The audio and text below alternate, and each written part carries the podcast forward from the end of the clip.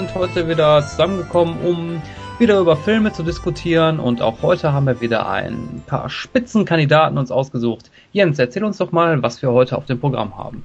Im Programm haben wir heute, und das Programm ist wirklich voll, steht dem im, von Ausgabe 4 wirklich im Nichts nach, haben wir drei Classic Reviews, und zwar zu den Filmen Zwei wie Pech und Schwefel, Hotfuss und Ghostbusters 2. Damit schließen wir dann auch die Reihe dann ab. Den ersten Teil haben wir ja in einer der vorangegangenen Sendungen bereits schon besprochen. Und wir werden heute drei Previews besprechen. Und zwar äh, über die Filme Carrie, der aktuell vielleicht noch im Kino laufen müsste. Dann den Film 12 Years a Slave ist erst auch vor ein paar Tagen angelaufen. Ist ein Film von und mit Brad Pitt, wenn er auch natürlich hier nicht die Hauptrolle spielt. Dazu aber gleich mehr. Und zu dem Film Zwei vom alten Schlag. Darauf sind wir in der letzten Sendung ja schon bereits ein bisschen eingegangen. Heute werden wir den Film mal ein bisschen genauer unter die Lupe nehmen und euch sagen, ob sich der Film lohnt oder nicht. Ich würde sagen, wir beginnen gleich mal mit unserem ersten Thema. Und Jens, welches Thema würdest du denn als erstes vorziehen? Ich würde sagen, wir fangen jetzt einfach mal mit den aktuellen Kino-News an. Dann äh, die drei Previews direkt hinterher, weil da wirst du ja, glaube ich, sowieso nicht dabei sein, oder? Genau. Genauso sieht es aus. Deswegen würde ich jetzt einfach sagen, gehen wir über zu den aktuellen Kino-News, die es in den letzten zwei Wochen gegeben hat. Bis gleich.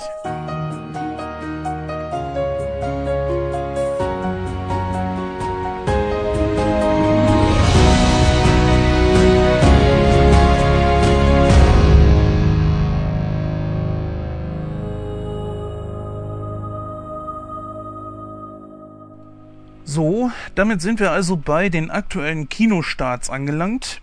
Wie ihr gerade eben schon hören konntet, ist Christoph gerade verhindert. Also er wird später zu den Classic äh, Reviews wieder zu uns stoßen. Und äh, damit müsste also erst einmal mit mir vorlieb nehmen. Aber ich glaube, das kriegen wir mit Sicherheit ganz gut durch. Leider ist es so, dass wir, bevor wir jetzt hier auf die aktuellen Kinostarts gucken, eine sehr schlechte Nachricht uns ereilt hat. Wie ihr auch bereits schon auf unserem Blog, also www.nightcrow.de nachlesen konntet, ist der Schauspieler Maximilian Schell im Alter von 83 Jahren verstorben. Er kam mit einer, so wie seine Managerin mitteilte, unerwarteten und plötzlichen Krankheit ins Krankenhaus und ist dann daran leider letzten Endes auch verstorben. Damit geht einer der größten Schauspieler unserer Zeit von uns und es ist wirklich sehr, sehr schlimm, wie viele Leute momentan sterben und äh, das auch wirklich sehr gute Schauspieler und ich bin da ehrlich gesagt sehr erschüttert drüber. Zuerst Paul Walker Anfang Dezember letzten Jahres, beziehungsweise dann auch noch James Avery, mit dem ich ja viel aus meiner Kindheit verbinde. Das ist ja ein Schauspieler, den wir alle kennen aus äh, Der Prinz von Bel Air, wo er den Vater gespielt hat. Ja, und nun Maximilian Schell. Und ich möchte ehrlich gesagt auch gar nicht äh, wissen, wer in der Zwischenzeit noch alles verstorben ist. Am Bei natürlich Paul Walker, glaube ich, aufgrund des Alters äh, der, das, das Schlimmste darunter war. Ja, Maximilian Schell verstarb also im Alter von 83 Jahren, ist natürlich ein schönes Alter eigentlich. Im Grunde genommen in Anbetracht, im Anbetracht der Tatsache, dass man sterben muss, ist das wirklich ein sehr schönes Alter, muss man sagen. Maximilian Schell ist mir vor allen Dingen ähm, aus meiner Kindheit her bekannt als äh, Dr. Hans Reinhardt aus dem Disney-Film Das Schwarze Loch. Wer den Film gesehen hat, der weiß, dass es ein sehr, sehr düsterer Film ist, also besonders auch für Disney-Verhältnisse. Und alle anderen sind mir gar nicht so sehr im Gedächtnis geblieben, aber Dr. Hans Reinhardt auf jeden Fall aufgrund der Darstellung von Maximilian Schell. Ja, Maximilian Schell war nicht nur äh, Schauspieler, er war auch Regisseur. Und äh, da hat zum Beispiel Regie geführt bei Erste Liebe, Der Fußgänger oder auch Marlene aus dem Jahr 84, den vielleicht mehrere von uns kennen könnten. Seine letzte Regie war im Jahr 2002, da war der gute Mann also so um die 70 Jahre alt. Das ist natürlich auch schon eine entsprechend gute Leistung. Filme hat er natürlich umso mehr gemacht als Darsteller. Wir kennen ihn zum Beispiel aus äh, Die letzten werden die ersten sein, also ein Film aus den 50ern, ähm, zum Beispiel aus den 60ern, Das Urteil von Nürnberg oder Die Akte Odessa, Steiner, Das Eiserne Kreuz, Die Brücken von Arnheim zum Beispiel, Das Schwarze Loch, was ich gerade schon angesprochen habe. Oder halt eben den letzten Film, wo er mitgespielt hat, das war The Brothers Bloom. Und äh, ich habe mir mal auf Wikipedia seine Auszeichnungen angeguckt und Junge, Junge, da ist wirklich alles drunter. Da sind Oscar-Nominierungen dabei. Er hat sogar äh, einen Oscar auch gewonnen. Eine Oscar-Nominierung ist allein ja schon etwas sehr Besonderes. Äh, er hat mehrere deutsche Filmpreise abgeräumt. Er hat äh, mehrere Golden Globes abgeräumt. Und dann unter anderem zum Beispiel auch äh, zweimal den Bambi oder mehr, ich überfliege das jetzt gerade hier mal, äh, Emmy-Nominierungen sind darunter. Also der Mann hat wirklich eigentlich jeglichen Filmpreis, der wichtig ist, auf äh, Gottes schöner Erde gewonnen.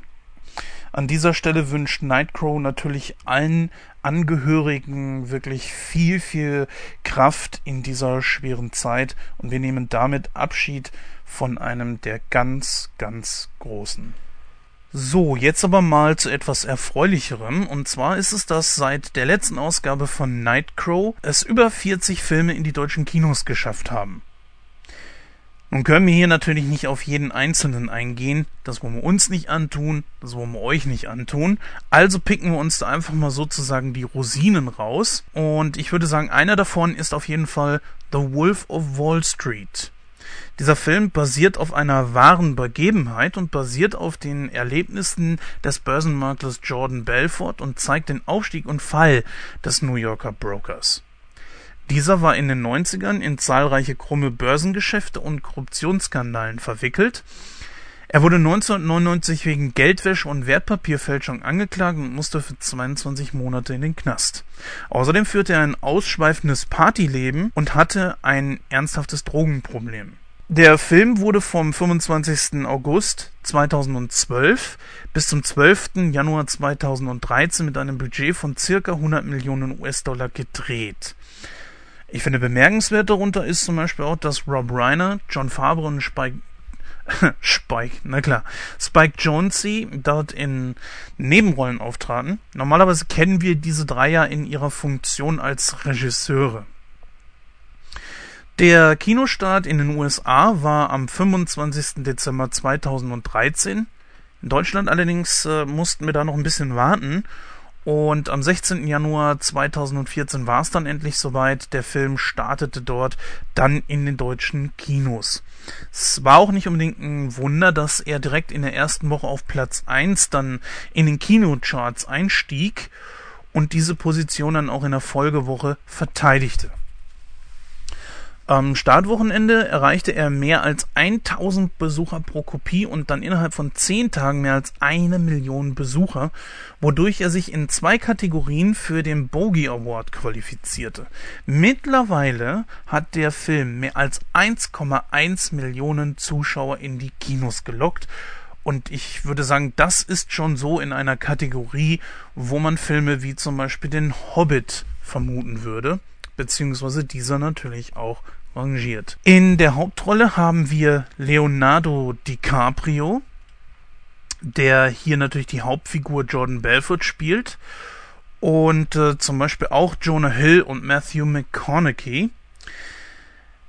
Der Film geht fast drei Stunden beziehungsweise 179 Minuten und hat eine FSK 16 und zeigt wirklich das ausschweifende Leben von Jordan Belfort, wo das auch ab und zu ein bisschen kritisiert wurde in einigen äh, Rezensionen, die ich gelesen habe, dass man zwar wirklich ausschweifend erzählt bekommt, äh, zum Beispiel verschiedene Drogenexzesse, Sexeskapaden und so weiter von John Belfort, aber dass das dann auch schon ziemlich gestreckt ist und äh, man den Film auch hätte kürzer halten können.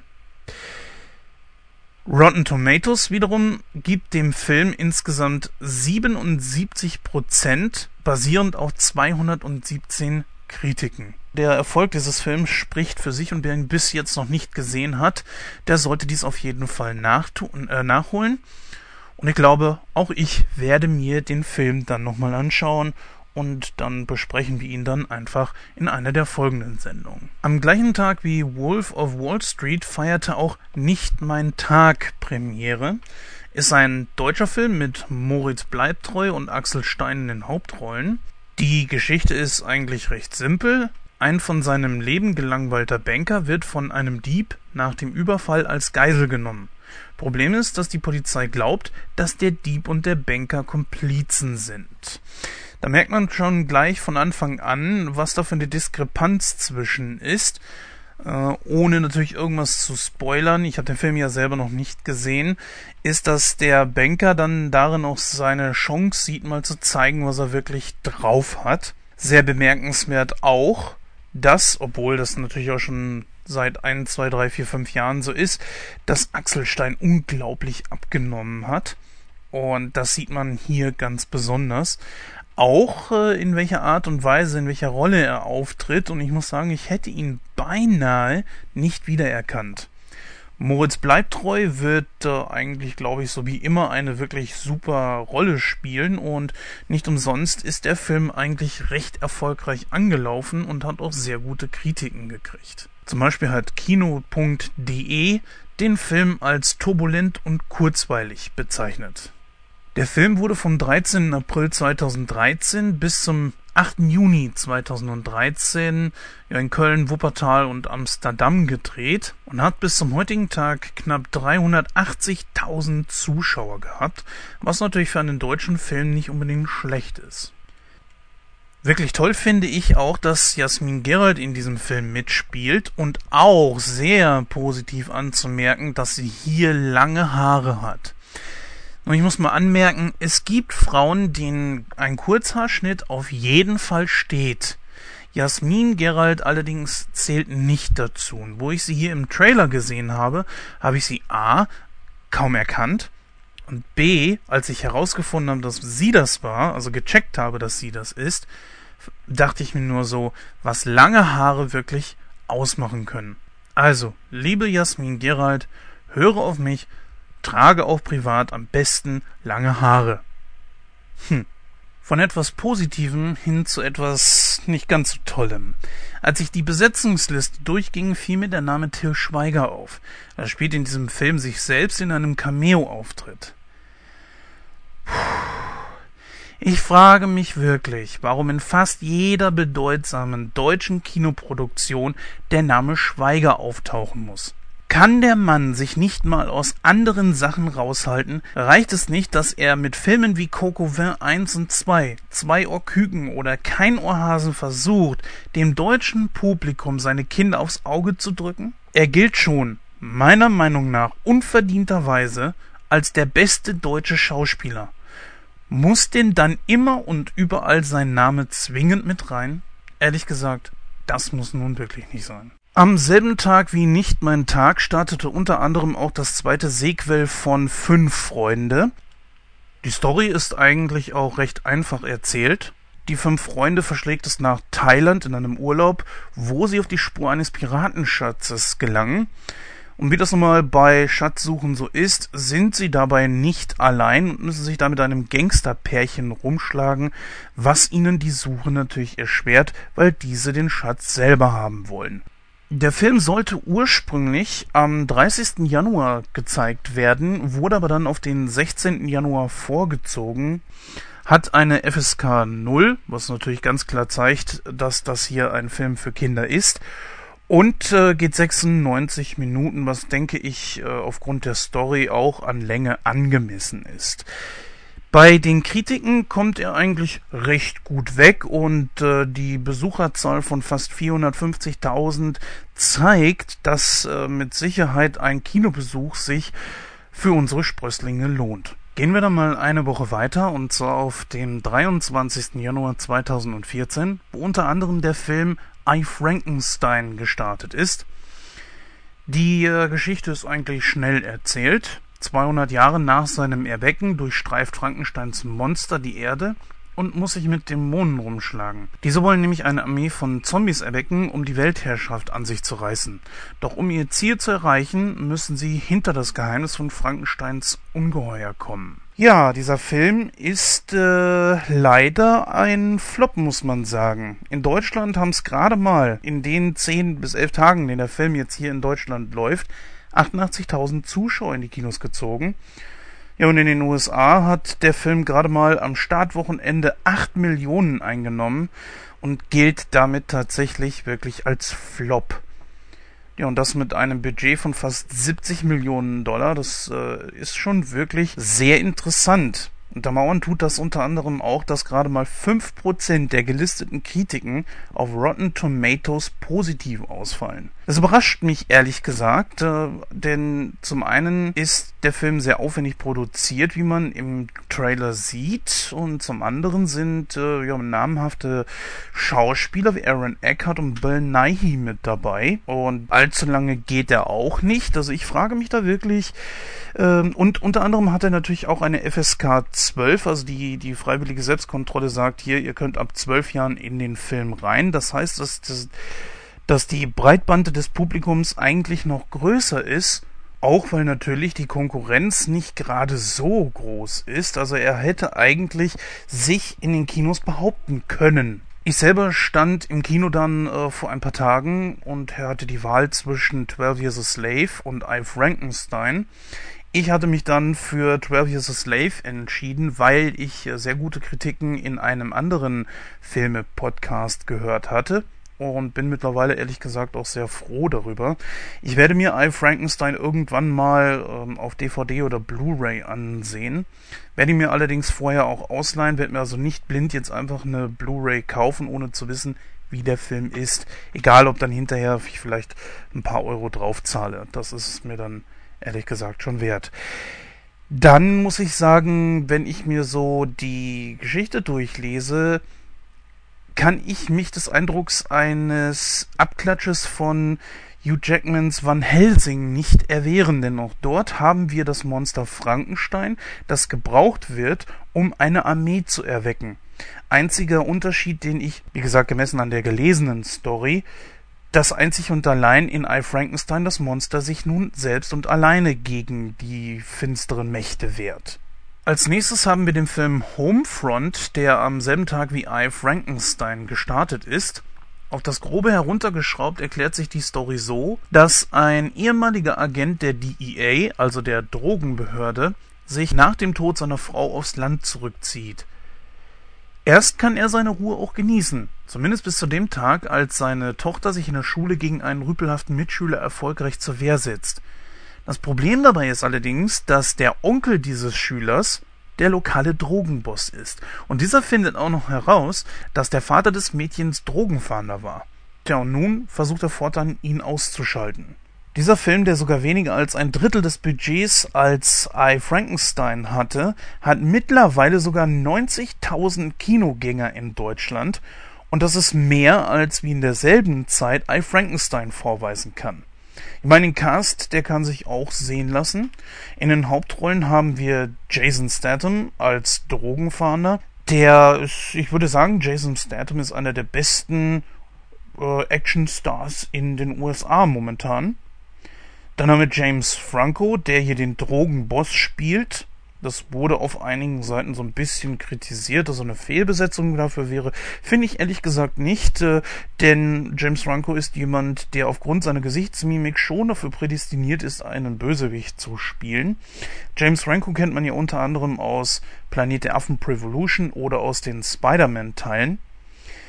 Winona Ryder, man kennt sie unter anderem aus äh, Alien zum Beispiel, spielt hier äh, eine Prostituierte. Auch da wurde so ein bisschen gesagt, oh, das ist aber nicht so wirklich ihre, ihre, ihr Ding. Ich, ich kann das irgendwie so nicht so ganz nachvollziehen. Ich denke, Winona Ryder ist mit einer der besten weiblichen Schauspielerinnen in den USA. Na gut, und dann haben wir noch die sehr junge Kate Bosworth. Sie kennen wir unter anderem aus Movie 43 oder Superman Returns. Ich habe den Film noch nicht gesehen, sonst hätten wir ihn ja auch äh, separat besprochen. Aber ich glaube schon, dass das ein wirklich guter Actionfilm ist, und dass man ihn sich auch gut im Kino angucken kann. Der Film hat übrigens auch eine FSK 16. Das bedeutet also, dass der Film nicht ganz so lasch vonstatten geht und geht 100 Minuten. Also dürfte eigentlich so die richtige Länge haben. Und ich glaube, dass man mit einem Film mit Jason Statham, wenn man Actionfilme mag, definitiv nichts falsch macht. Also ich habe zumindest in der letzten Zeit keinen Film mit Jason Statham gesehen, von dem ich wirklich super enttäuscht war. Von daher ab ins Kino. Als nächstes auf der Liste habe ich den Film 47 Ronin mit Keanu Reeves in der Hauptrolle. Hier mal ganz kurz eben runtergerissen, worum es bei dem Film überhaupt geht. Der heimtückische Lord Kira zwingt Lord Asano in den Selbstmord, nimmt dann auch dessen Tochter gefangen und schafft es, dass sogar dessen Krieger ihre Anstellung verlieren. Das wollen natürlich die 47 Samurai nicht auf sich sitzen lassen und wollen der Schreckensherrschaft Kiras ein Ende setzen. So machen sie sich dann mit ihrem Verbündeten, dem Halbblut Kai, auf zur Festung Kiras. Doch der Weg ist natürlich nicht leicht und ist auch ziemlich unbeschwerlich und da müssen sie auch viele Gefahren überstehen. Ich habe den Trailer, glaube ich, das erste Mal gesehen im Kino, als wir uns den Film Zwei vom alten Schlag angesehen haben, über den wir ja gleich noch sprechen werden. Da war ich, ich weiß nicht warum, irgendwie gar nicht so begeistert, obwohl ich ja eher so ein Typ bin, der schon mit Magie und Drachen und Samurai und sowas eigentlich schon hat. Also da, das, dem kann ich schon was abgewinnen. Aber irgendwie Keanu Reeves hat mich nicht gebockt und die Story, zumindest vom Trailer her und auch so, was ich mir natürlich äh, im Vorfeld zu dieser Sendung alles durchgelesen habe, reizt mich auch überhaupt nicht. Dann musste ich lesen, dass der Film sogar von der eigenen Firma als Flop angesehen wird. Zum einen kommt der Film bei äh, Rotten Tomatoes schon mal gar nicht gut weg. Er hat da gerade mal 13 Prozent und das basierend auf 30 Rezensionen. Dann ist er an den Kinokassen unglaublich gefloppt. Er hat, glaube ich, am Startwochenende 22 oder 23 Millionen eingenommen und das bei einem Budget von 170 Millionen. Also so viel haben die für den Film verbraten. Dann ist auch, dass äh, gerade in Japan, wo man ja denken könnte, okay, die Geschichte kommt von dort her, dann wird er mit Sicherheit dort auch ein großer Erfolg werden. Nee, gerade eben nicht, denn wie ich hier lesen konnte, hat der Film dort gerade mal 0,7 Millionen Euro eingenommen. Und das, obwohl er in 743 Kinos anlief.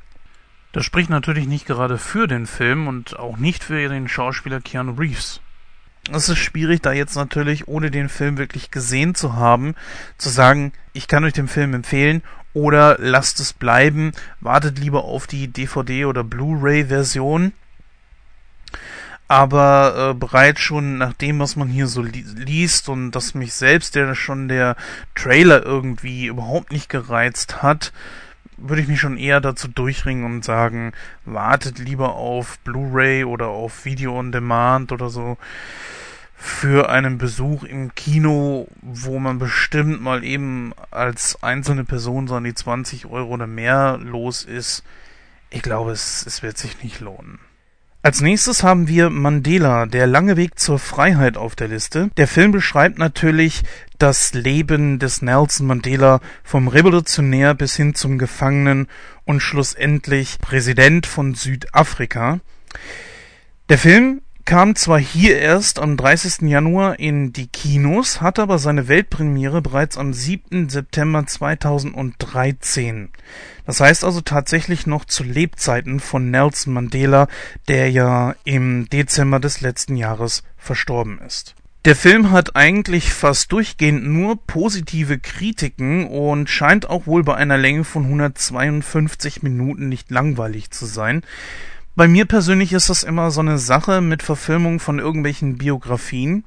So ging es mir zum Beispiel, ich war damals ein, äh, natürlich heute auch noch, ein sehr großer Will Smith-Fan und so zog es mich natürlich auch in Ali. Das war ja die Verfilmung des Lebens von Muhammad Ali mit Will Smith in der Hauptrolle.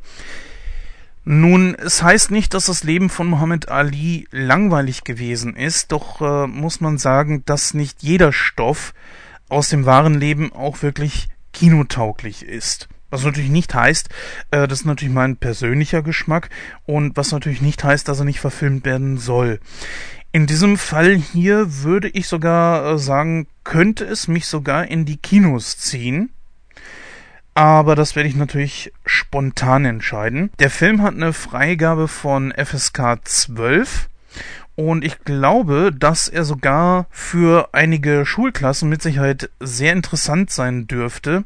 Da ist natürlich immer eine perfekte Gelegenheit, mit sein, als Lehrer mit seiner Klasse in einen so geschichtsträchtigen Film reinzugehen. Ich persönlich hatte das damals mit meiner Klasse, als Schindlers Liste in die Kinos kam wenn so etwas wirklich gut gemacht ist und der Stoff auch wirklich kinotauglich ist, also filmtauglich ist, dann kann es passieren unter anderem, dass man aus diesem Film kommt, total geflasht ist und die eigenen Probleme in Angesicht dessen, des Lebens, das da verfilmt wurde, doch wirklich sehr klein vorkommt. Noch anzumerken sei, dass wir hier Idris Elba in der Hauptrolle haben, der den Nelson Mandela spielt und ihn kennen wir aus jüngster Vergangenheit besonders aus Thor und natürlich dem zweiten Teil, wo er Heimdall gespielt hat. So, nun der letzte Film aus dem Januar. Anchorman 2, die Legende kehrt zurück. Kurz mal eben die Geschichte angerissen. Ron ist mittlerweile ziemlich heruntergekommen und moderiert eine Delfin-Show. Doch auch den Job verliert er und wird gefeuert. Seine Lage verbessert sich erst, als der 24-7 Nachrichtensender GNN ihn für eine News-Sendung haben will. Nun gilt es, seine alte Crew wieder zusammenzustellen. Der Film ist eine US-amerikanische Filmkomödie von Adam McKay und ist die Fortsetzung zu Anchorman, die Legende von Ron Burgundy aus dem Jahr 2004. Im Mai 2008 sagte McKay, dass er und Will Ferrell über ein Sequel des ersten Films äh, sprechen würden. Am 23. Juli 2008 gab McKay dann preis, dass er und Ferrell bereits an der Fortsetzung arbeiten würden. Vier Jahre später hatte dann Paramount seine Meinung geändert und gab grünes Licht für den Film. Neben vielen bekannten Gesichtern halt wie Will Ferrell, Steve Carell, Paul Rudd oder Christina Applegate zum Beispiel, gibt es in dem Film einige Cameo-Auftritte von bekannten Stars, wie zum Beispiel Harrison Ford. Eine andere Hollywood-Legende sollte ebenfalls mit dabei sein, hat dann aber letzten Endes abgesagt, und zwar Meryl Streep. Natürlich ist das mit Fortsetzungen immer so eine Sache. Meist können sie nicht an den Erfolg des ersten, an den Erfolg und an die Qualität des ersten Films anschließen. Aber in diesem Fall hier scheint Anchorman 2 wirklich sehr positive Kritiken zu bekommen. Zum Beispiel hat er 75% der 177 erfassten Reviews auf äh, Rotten Tomatoes bekommen, und zwar positiv. Auf IMDb erhält das Sequel sogar eine Wertung von 7,1, wo fast 31.000 Nutzer abgestimmt haben. Nun natürlich ist das immer eine Frage des persönlichen Geschmacks, das ist ganz klar und bei Komödien natürlich ganz besonders. Die einen mögen's, die anderen nicht, aber immerhin war man mit dem ersten Teil so zufrieden, dass man dann hier jetzt den zweiten auch dann gedreht hat. Meine persönliche Meinung ist, dass ich Will Ferrell Filme mittlerweile nicht mehr unbedingt so sehen kann. Genau wie bei Jim Carrey ist halt eben das Arsenal der Gesichtsmimiken schnell aufgebraucht und man erkennt andere Charaktere, die er gespielt hat, aus anderen Filmen dann auch in solchen dann wieder. Schön finde ich, dass Christina Applegate hier mal wieder auf dem Rampenlicht steht. Nachdem sie ja bereits schon im ersten Teil mitgespielt hat, war es ja nur logisch, dass sie wieder mit dabei ist. Aber die Frau hat natürlich auch in den letzten Jahren einiges mitgemacht und ich gönne ihr da den Erfolg. Anchorman 2 geht im Übrigen zwei Stunden und hat eine FSK von 12. Na, ob das bei einem, einer Komödie wie Anchorman 2 wirklich sein muss, ich weiß es nicht. Äh, man wird sich da mit Sicherheit schon irgendwas gedacht haben. Aber nicht sehr selten ist es so, dass die FSK nicht unbedingt mit meiner eigenen persönlichen Meinung übereinstimmt. Aber gut, ich habe den Film auch noch nicht gesehen, deswegen halte ich mich da entsprechend zurück. So, dann sind wir auch mit den Kinostarts der letzten Wochen durch und gehen über zu unseren drei Previews zu Carrie, Zwei vom alten Schlag und 12 Years a Slave. Bis gleich.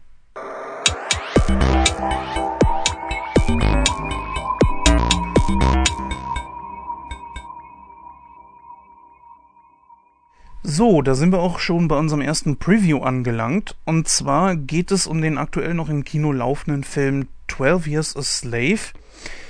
Der Film hatte am 16. Januar 2014 seine Premiere hier in Deutschland, beziehungsweise fand da seinen Weg in die deutschen Kinos. Der Film beruht natürlich auf einer wahren Begebenheit, und zwar auf äh, dem Buch von Solomon Northrop, das auch hieß 12 Years a Slave.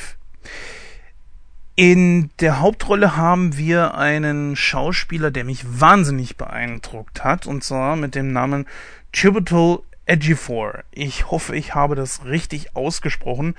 Äh, ein wirklich sehr schwerer Name. Aber nichtsdestotrotz, der Mann hat eine sowas von geniale schauspielerische Leistung hingelegt. Ich bin immer noch beeindruckt.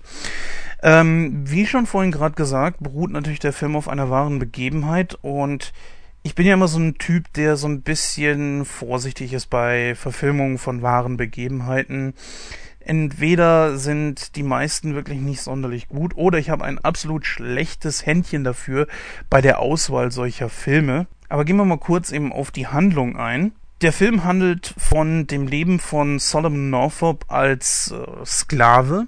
Normalerweise ist Solomon Northrop ein freier Afroamerikaner.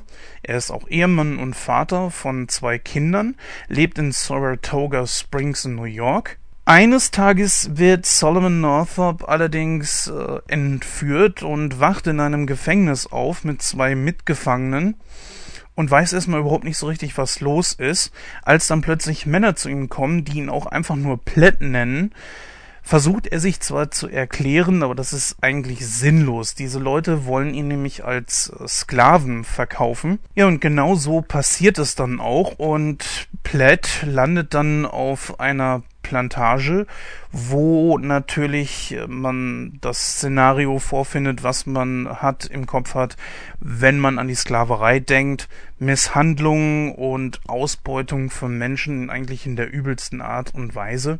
Wir haben dort dann äh, den von Michael Fassbender gespielten Charakter Edwin Epps, der, ähm, naja, sich auch unter anderem in eine seiner Sklavinnen verliebt, und zwar mit dem Namen Patsy.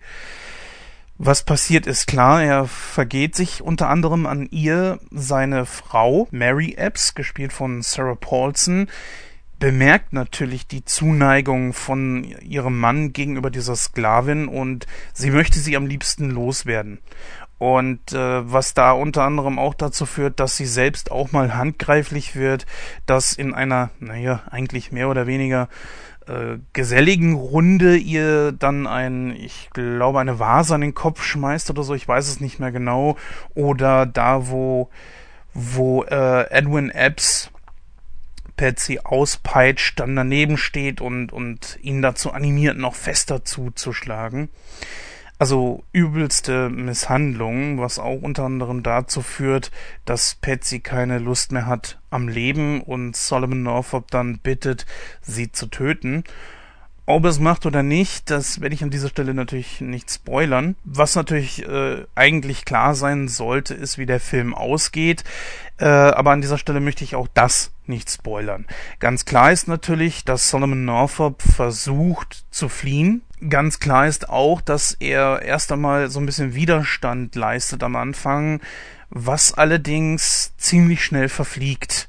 Und ähm, ich habe mal in einen anderen Kinocast, in einen anderen Filme-Podcast reingehört, wo gesagt wurde, dass man richtig mitverfolgen kann, äh, wie Solomon Northup so langsam aber sicher den Widerstand aufgibt. Dem muss ich komplett widersprechen. Ich habe so das Gefühl gehabt, dass Solomon mh, mm, nicht den Widerstand aufgegeben hat, sondern einfach gesehen hat, dass es zu nichts führt und dass er auf eine Gelegenheit warten muss, um fliehen zu können. Er hat die eine oder andere Gelegenheit, so viel sei mal vorausgesagt, das ist ja auch ganz klar. Ferner kann er natürlich als gebildeter Schwarzer auch nicht zeigen, dass er schreiben und lesen kann, dass er, wie gesagt, auch gebildet ist. Es ist schon ein Wagnis, dass er zeigt, dass er Geige spielen kann. Deswegen hat sich mir so gar nicht dieser Verdacht aufgedrängt, dass Solomon Northup seine ich, also für mich wirkte es eher so, als wenn er verstanden hat, dass er nur auf eine Gelegenheit warten muss, um fliehen zu können und nicht äh, versucht, sich großartig dagegen zur Wehr zu setzen. Natürlich versucht Solomon Northup am Anfang äh, auch Vielleicht sind auch die Zeitsprünge zu groß, zu groß. Das kann ich natürlich an dieser Stelle nicht sagen. Aber ähm, am Anfang versucht er es ja auch. Er versucht sich mitzuteilen, dass sein Name eben nicht Platt ist, dass er frei ist, dass man sich an die und diejenigen wenden soll, die beweisen können, dass er kein Sklave ist und was natürlich die Entführer auf keinen Fall machen, weil sie wollen natürlich Geld mit ihm verdienen. Wie schon eben angesprochen ist äh, Chiwetel LG4 ein wirklich sehr guter Schauspieler, den ich auch zukünftig im Auge behalten werde. Ich bin ja auch jemand, der gerne mal bei seiner Filmauswahl auf die äh, Schauspieler achtet, die da mitgespielt haben.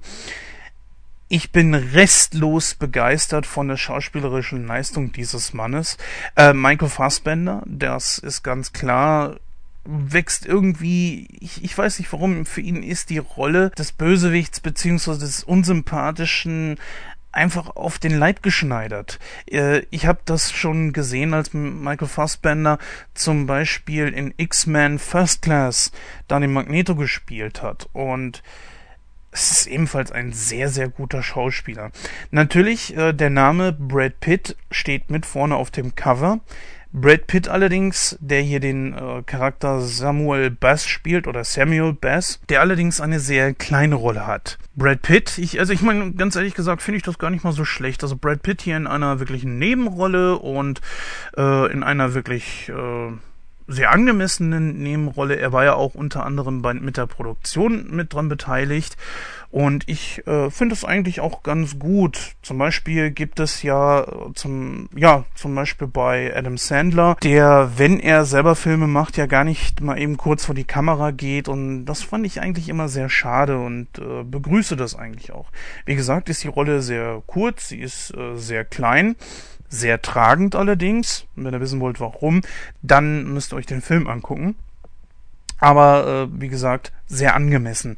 Ansonsten ist generell der ganze Cast eigentlich wirklich durch die Bank weg du, äh, sehr gut. Anbei hat der Film auch ein Budget von 20 Millionen US-Dollar gehabt, das eigentlich schon wirklich, sage ich mal, sehr bescheiden ist. Gut, wirklich große Spezialeffekte hat man hier jetzt nicht unbedingt gebraucht. Okay, das dürfte dabei eigentlich schon in Ordnung sein. Bisher haben es fast 180.000 Besucher in die Kinos geschafft. Das überrascht mich ehrlich gesagt, weil der Film ist wirklich sehr gut und er wurde ja auch äh, nicht schlecht beworben. Aber okay, warten wir mal ab. Äh, es ist ja noch einiges an Zeit, wo der Film noch in den Kinos bleiben wird. Also ich schätze mal mit Sicherheit noch drei Wochen. Bemerkenswert ist vielleicht noch, dass 12 Years a Slave der dritte Kinofilm von ähm, Steve McQueens ist. Vor allen Dingen nach, also nach Hunger und äh, Shame. Und zum dritten Mal ist Michael Fassbender in einer der Hauptrollen zu sehen. Da scheint es wohl irgendwie eine Freundschaft zu geben oder aber, dass ähm, McQueens sehr viel auf Fassbender hält. Und das kann ich auch ehrlich gesagt verstehen. Ich persönlich würde den Film jetzt einfach mal mit ganzen stolzen 91% bewerten. Ich denke, diese Prozentzahl spricht für sich und äh, ich habe es auch nicht bereut, dass ich, ich glaube, mit äh, allem drum und dran, mit Popcorn, mit Eintritt, habe ich für diesen Film ungefähr 17 Euro ausgegeben. Aber ich finde, das hat sich in jedem Fall gelohnt.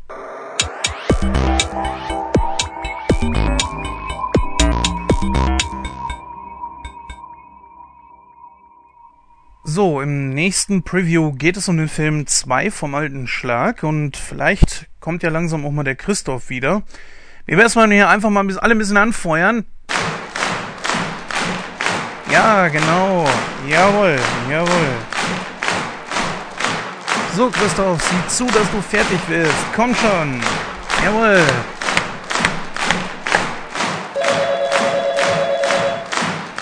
Oh, Moment, Moment, Moment. Hör mal bitte auf zu klatschen. Es klingelt hier gerade.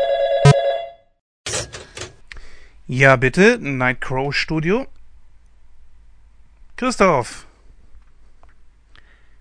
Ja, wo bleibst du denn, Mensch? Ah, ja, okay. Naja, gut. Okay. Ja, werde ich mitteilen. Bis gleich dann. Ja, wie Christoph mir gerade mitteilt, ähm, müssen wir leider auf ihn noch warten. Er wird definitiv erst zu den Classic Reviews wieder da sein. Hey, hey, hey, hey, hey, hey, hey, hey, bleib doch hier! Okay, es gibt Freibier nach der Sendung natürlich. Danke. Ja, so haben wir nebenbei in Nightcrow auch mal das Geheimnis gelöst, wie so mancher Politiker seine Stimmen fängt. Aber nichtsdestotrotz gehen wir mal auf den Film ein. Zwei vom alten Schlag. Anbei äh, muss ich vorher erst einmal was berichtigen. Ich habe natürlich einen riesigen Bockmist gebaut, als ich in der letzten Folge gesagt habe, dass Robert De Niro noch nie einen Boxer gespielt hat, was natürlich völliger Humbug ist. Robert De Niro hat natürlich sehr wohl einen Boxer gespielt und zwar in dem Film Wie ein wilder Stier. Dieser Film kam Anfang der 80er Jahre raus und äh, Krux an der ganzen Sache war, dass er in Schwarz-Weiß gedreht wurde. Und De Niros Leistung in diesem Film war so grandios, dass er sogar einen Oscar dafür gewonnen hat. Also Schande über mein Haupt, dass ich äh, da nicht vernünftig recherchiert habe. Und äh, noch schlimmer, weil die ganze Idee zu dem Film, zwei vom alten Schlag, eben auf äh, genau diese beiden Filme zurückzuführen ist. Hm. Somit habe ich das also auch mal gerade gestellt und vielen Dank an unsere aufmerksamen Zuhörer, die mich dann auch mehr als einmal berichtigt haben. Ja, somit habe ich auch das wieder gerade gestellt. Bin ich meinem Bildungsauftrag an dieser Stelle dann auch nachgekommen. Nun aber zu dem Film selbst. Sylvester Stallone spielt einen gealterten Boxer namens Razor und Robert De Niro einen namens Kid. Die ganze Geschichte beginnt ungefähr 30 Jahre in der Vergangenheit, wo die beiden in einem Boxkampf aufeinander getroffen sind, gingen über die komplette Distanz und das war schon ziemlich heftig, weil zwar gewann Kit und war bis zu diesem Zeitpunkt auch ungeschlagen, aber das nagte irgendwie an ihm. Deswegen kam es zu einem zweiten Fight, der dann, glaube ich, sogar nach der fünften Runde bereits vorbei war und von Razor gewonnen wurde. Und äh, da sollte es dann zu einem alles entscheidenden dritten Kampf kommen, was aber nie geschah, da Razor kurz direkt nach dem Fight zurückgetreten ist. Er ist danach auch nie wieder angetreten. Ja, dann setzt die Handlung dann 30 Jahre später, also in der Gegenwart ein, beziehungsweise in den 80ern, glaube ich, spielt der Film sogar. Äh, bin mir nicht ganz sicher, dann muss ich jetzt leider passen. Ist aber auch nicht schlimm. Wichtig an der ganzen Sache ist, dass die beiden ähm, zu einem Videospiel kommen sollten. Die beiden sind immer noch wirklich bitter miteinander verfeindet. Warum, das möchte ich an dieser Stelle nicht unbedingt sagen. Oder ist das... Nein, das findet mal am besten selbst heraus. Auf jeden Fall äh, haben die beiden wirklich Grund aufeinander sauer zu sein. Und äh, als die beiden dann bei diesem Videospiel aufeinandertreffen, geht's dann richtig zur Sache und sie zertrümmern die ganze Einrichtung. Nun ist es nicht nur so, dass äh, Razor für das Altersheim seines Kumpels aufkommen will oder muss, sondern auch, dass er von seinem Job her gefeuert wird. Und als dann das Angebot kommt, dass es zu einem Rückkampf kommen soll, lehnt er das erstmal kategorisch ab, aber hat dann irgendwo auch keine andere Wahl mehr. Naja, und dann baut der ganze Film halt eben darauf auf, wie die beiden äh, Boxer sich äh, auf ihr, ihren Fight vorbereiten, wie sie sich hier und dort begegnen. Es gibt zwischenmenschliche Sachen, wie zum Beispiel, dass Kid herausfindet, dass er ähm, einen Sohn hat, beziehungsweise diesen zum ersten Mal sieht dass Razor mit seiner alten Flamme wieder am Anbandeln ist. Warum, weshalb und weswegen möchte ich hier jetzt nicht spoilern. Und am Ende, das ist natürlich, das erfährt man ja alleine schon durch den Trailer, kommt es natürlich zu diesem Kampf. Der Film ist mehr oder weniger ein, äh, eine Komödie vielleicht auch mit ein bisschen Drama dabei und von äh, Robert De Niro und seitens eines äh, Sylvester Stallone wahnsinnig gut gespielt. So, jetzt ist es so, dass ich beim letzten Mal gesagt habe, uiuiui, Stallone, nicht da jetzt, dass da jetzt irgendwie so eine Art, äh, ich sag mal, verdeckter Rocky 7 bei herauskommt. Nein, ganz im Gegenteil ist der Fall.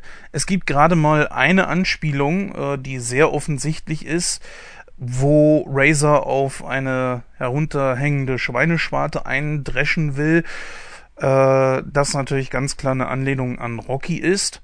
Vielleicht gibt's noch eine, ich habe sie nicht gesehen, das war mir aber auch ehrlich gesagt beim Schauen des Films, der mich sehr unterhalten hat, gar nicht mal mehr so wichtig. Natürlich könnte es sein, dass es auch einen, eine Anspielung auf den Film Wie ein wilder Stier von Robert De Niro gegeben hat. Ich muss gestehen, ich kann's nicht äh, sagen. Ich habe da auch nicht nachrecherchiert, weil es mir auch wirklich nicht interessiert hat. Und angesehen habe ich mir wie ein wilder Stier auch nicht extra. Ja, hier habe ich an dieser Stelle natürlich meine Hausaufgaben nicht gemacht. Nein, es gibt tatsächlich noch etwas anderes und Wichtigeres im Leben als nur Filme gucken. Ähm, deswegen habe ich das ehrlich gesagt nicht geschafft. Ich muss ganz klar sagen, dass dieser Film schon irgendwo in den Kritiken stand, und auch ich das Ganze so ein bisschen kritisch beäugt habe, muss meine Meinung allerdings um fast 180 Grad drehen. Erstmal, wie gesagt, ist die schauspielerische Leistung von beiden wirklich super gut. Von einem Robert De Niro kann man nichts anderes erwarten.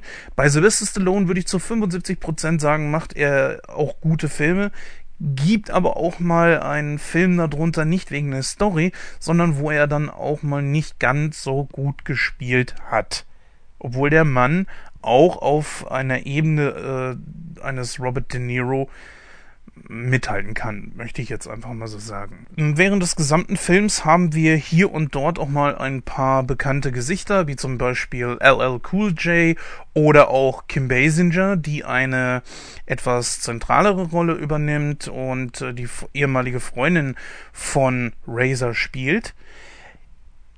Ja, Kim Basinger, weiß ich nicht, war ich noch nie so der absolut große Fan von. Auch hier hat sie mal wieder mehr oder weniger sich selbst gespielt, die gleichen Mimiken, aber es hat gepasst. Und ähm, deswegen würde ich sagen, zieht das den Film auch nicht irgendwie großartig runter, zumindest für mich nicht. Nun ist es so, dass der Film ja wirklich negativ äh, bewertet wurde. Zum Beispiel hat die Seite Rotten Tomatoes lediglich bei 27 Prozent der Rezensenten eine positive Bewertung bekommen. Ja, das ist, äh, es ist kein 12 Years a Slave, hundertprozentig nicht. Es ist auch kein Film, der mit Sicherheit Oscar-reif wäre. Es ist allerdings ein Film, der ja eigentlich einen lockeren Samstagabend füllen kann. Also er hat äh, schon Tiefgang, die Charaktere werden entsprechend schön beleuchtet und äh, man hat auch wirklich gute Witze dabei. Wobei ich sagen muss, dass ein paar zu viel wieder mal im Trailer verbraten wurden. Zwei vom alten Schlag würde ich jetzt einfach mal aus dem Bauch heraus mit äh, 66% bewerten. Allerdings gute 66%. Das ist ein Film, den man, ähm, ich sag's ganz ehrlich, nicht unbedingt im Kino gesehen haben muss, weil halt eben keine großartigen Effekte oder so drin sind und es ist ein Film, der, wo es eigentlich auch reicht, dass man ihn sich auf Blu-ray, DVD oder Video on Demand äh, holt. Oder vielleicht sogar darauf wartet, dass er irgendwann mal im Fernsehen kommt. Aber er ist definitiv ansehbar. Und äh, ich muss sagen, dass beide Schauspieler, die ja beide auf die 70 zugehen, beziehungsweise um die 70 sind, eine unglaublich gute Figur im Ring machen. Abschließend muss ich allerdings sagen, dass ich hoffe, dass Sylvester Stallone es bei diesem Film auch mit seinen Boxerrollen nun endgültig lässt. Denn man sieht besonders auch an seiner Haut, nicht mal mehr so unbedingt an seinem Gesicht, wo ich sagen würde, da geht er gut noch als Ende 50 durch. Aber an seiner Haut äh, sieht man ganz klar, dass der Mann schon wirklich alt geworden ist. Er ist gut in Form, das muss man sagen, aber man sieht einfach den Zahn der Zeit bereits an seiner Haut. Natürlich Robert De Niro auf, auf jeden Fall. Der macht auch gar keinen Hehl drum. Das äh, hat er auch immer wieder gesagt.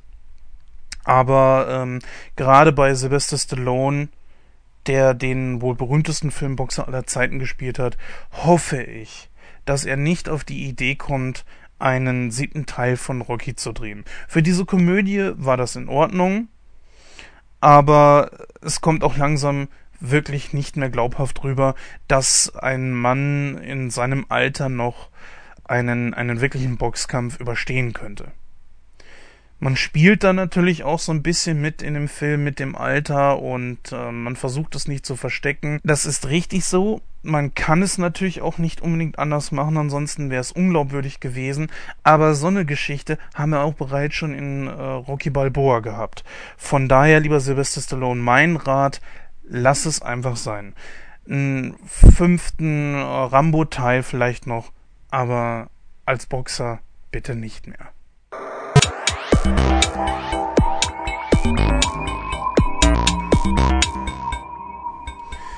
So, kommen wir mal zum letzten Preview der heutigen Sendung und zwar zu der Neuverfilmung von Carrie.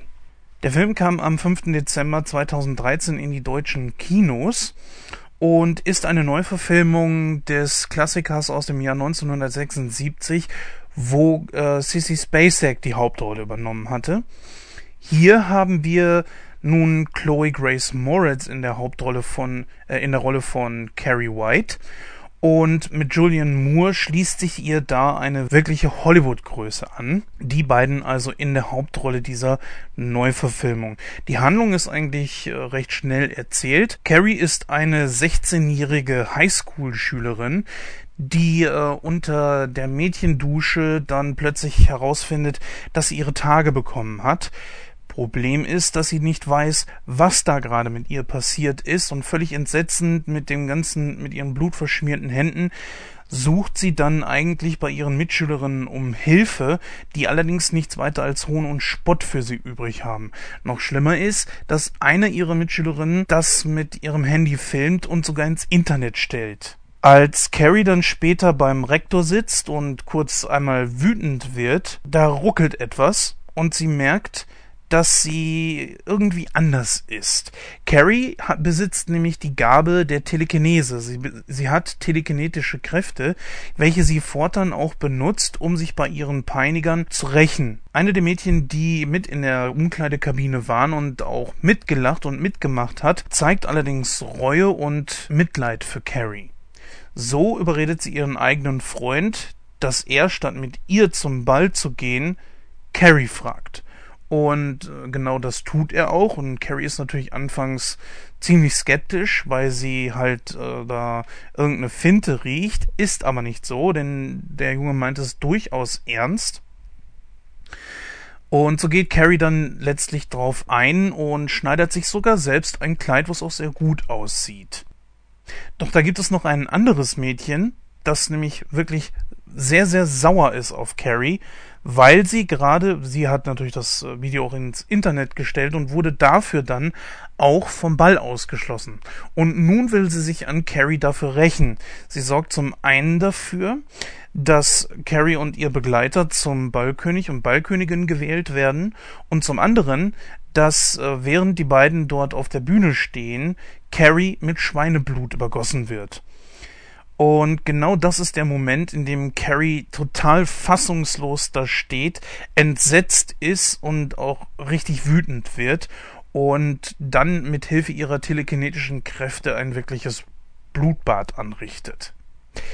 Zum Schluss äh, sieht man dann tatsächlich noch, wie sie ihre Peinigerin äh, tötet zusammen mit dem ihrem Freund. Dann kommt natürlich das wirklich dicke Ende, wo Carrie dann zu Hause ist und die eigene Mutter dann auch noch versucht, sie zu töten, was Carrie mit ihren telekinetischen Kräften natürlich verhindern kann und äh, gezwungen ist, ihre Mutter selbst zu töten in Notwehr zwar wirklich in Notwehr, aber trotzdem ist Carrie so dermaßen davon geschockt, dass sie das Haus zum Einsturz bringt und sich selbst damit richtet. Nun, ich habe mir überlegt, soll ich hier spoilern oder nicht, da der Film aber wirklich fast eins zu eins bis auf wenige Ausnahmen eine Kopie vom Original ist, habe ich dann einfach mal davon abgesehen. Man sieht natürlich am Ende auch, äh, wie ihre Mitschülerin zum Grab von Carrie geht und äh, man dann einen Stein sich bewegen sieht, glaube ich, war das, oder irgendwie sowas. Auf jeden Fall ein Hinweis, dass möglicherweise Carrie noch lebt. Im Original war das äh, natürlich was anderes. Da äh, war es ein Traum, wo diese besagte Mitschülerin dann vor dem sich zusammengestürzten Haus steht und plötzlich eine Hand von Carrie aus dem Schutt hervorkommt äh, und sich das dann als Traum herausstellt. Nun, ich muss sagen, äh, im Vergleich, ich habe mir vorher natürlich das Original nochmal angesehen und muss sagen, dass mir das Original doch äh, besser gefällt. Allen voran liegt das hier allerdings an Sissy Spacek, die aufgrund ihre, ihres Aussehens ein wirklich noch zarteres Mädchen darstellt als äh, Chloe Grace Moritz. Das natürlich nicht unbedingt heißen soll, dass äh, Chloe Grace Moretz eine schlechte Schauspielerin ist, aber ich habe Sissy Spacek das schon etwas mehr abgenommen als Moritz. Julian Moore fand ich im Gegensatz dazu als Margaret White um Längen besser als äh, wie die Originalschauspielerin. Es ist natürlich, dass in der Neuverfilmung etwas an Action zugelegt wurde, unter anderem diese Tankstellenszene. Ähm, ob das unbedingt hätte sein müssen, ich weiß es nicht. Also, ob man das unbedingt gebraucht hätte, da einen draufzusetzen. Ja, ist okay, es ist nicht schlimm, aber naja, es hätte nicht sein müssen. Es ist natürlich so, dass man in der Neuverfilmung neue Medien wie das Internet zum Beispiel mit eingebracht hat und, und äh, das Ganze dann auch äh, etwas zeitgemäßer dann äh, dargestellt wird und das stört überhaupt nicht. Ich muss sogar sagen, dass der Film aufgrund dessen, dass Carrie mehr Szenen hat, wo sie ihre telekinetischen Kräfte auch wirklich einsetzt, besser ist. Da kann ich wirklich nur sagen, das hat mich sehr beeindruckt, das fand ich gut.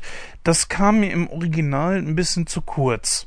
klar, man sieht, äh, Carrie hat telekinetische Kräfte, aber man sieht nicht unbedingt, wie sie sie wirklich entwickelt. Da gibt es viel zu wenige Szenen meiner Meinung nach. Dann muss ich sagen, dass im Vergleich der Schluss, wo das Haus über Carrie zusammenstürzt, in der Neuverfilmung doch arg übertrieben wurde. Und da habe ich ehrlich gesagt nicht so richtig verstanden, was äh, der Regisseur mir damit sagen wollte. Denn im Original ist es ja so, dass das Haus zusammenstürzt und das war's. Carrie ist dort mit ihrer Mutter, hält sie in den Arm, das Haus stürzt zusammen und finito. In der Neuverfilmung allerdings ist es so, dass man das Ganze noch ein bisschen überspitzt. Da kommt nämlich plötzlich noch, während Carrie ihre Mutter im Arm hält, Sue Snell, das ist ja die Mitschülerin, äh, die dann plötzlich irgendwann im, im Film ein schlechtes Gewissen aufgrund ihrer Taten bekommt und ihren Freund halt bittet, mit Carrie auszugehen, kommt dann in das total am wackelnde Haus rein und Carrie spricht mit ihr und und dann so ein kleiner Dialog und äh, dann, dann kommt heraus, dass Carrie sogar, und das soll mir mal einer erklären, herausfindet, dass Sue Snell schwanger ist, was diese selber nicht weiß. Und dann halt einfach nur meinte so, du wusstest es nicht? Und ich mich in dem Moment einfach nur fragte, was soll denn das bitte? Das ganze Haus ist eigentlich am Einstürzen. Carrie will Selbstmord begehen und macht dann da so, so eine Art übersinnlichen Schwangerschaftstest? Na, also, nein, bitte. Unterm Strich, um diesen Film mal zu bewerten, würde ich sagen, verdient er trotzdem gute 72 Prozent. Er ist definitiv hinter dem Original anzusiedeln, aber braucht sich nicht hinter ihm verstecken. Okay, das war natürlich jetzt ein Widerspruch in sich, aber ich glaube, man weiß genau, was ich gemeint habe. Ja, das war's also schon mal mit den Previews. Wir gehen jetzt mal rüber zu den äh, Classic Reviews, beleuchten mal drei alte Filme. Ghostbusters 2, womit wir dann wie vorhin am Anfang schon gesagt, die Reihe abschließen. Hot Fuzz und den absoluten Kultklassiker von Bud Spencer und Terence Hill. Zwei wie Pech und Schwefel. Und ja, dann wird ja auch hoffentlich der Christoph wieder mit dabei sein. Ja, bis gleich.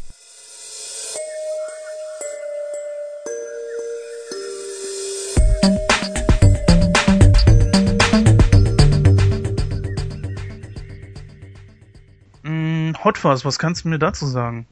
Hot Fuzz ist ein äh, wirklich großartiger Film. Also im Prinzip geht es darum, dass der Londoner Polizist äh, Nicholas Angel, ähm, der wird halt gegen seinen Willen nach Sandford versetzt und Sandford ist so ein kleines, ja, überschaubares Dörfchen, ich sag mal, ja, ein Kaff kann man eigentlich sagen.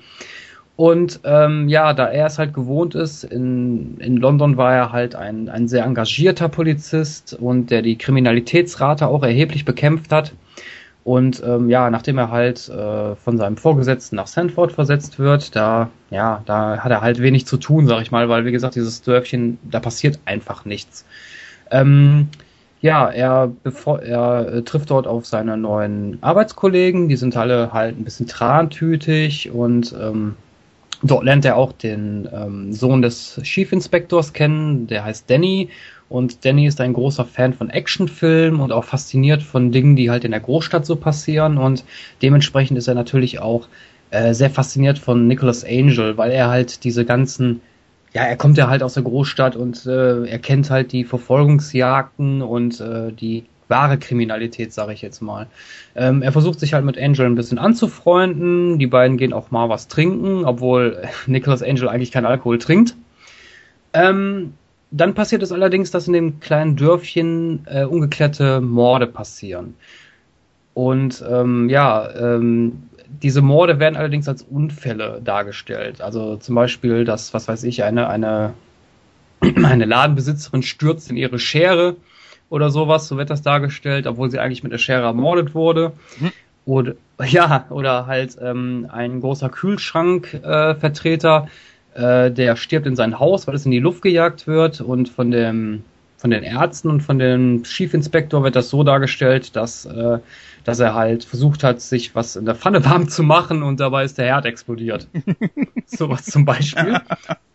Nicholas Angel glaubt das Ganze aber nicht, weil er glaubt natürlich an einer Verschwörung und dass ein Mörder sein Umwesen treibt. In Sanford wird dieses Wort aber nicht gerne genannt. Also das, die wollen halt nicht, dass da Verbrechen passieren, weil sie halt auch an einem Wettbewerb teilnehmen, der nennt sich Dorf des Jahres.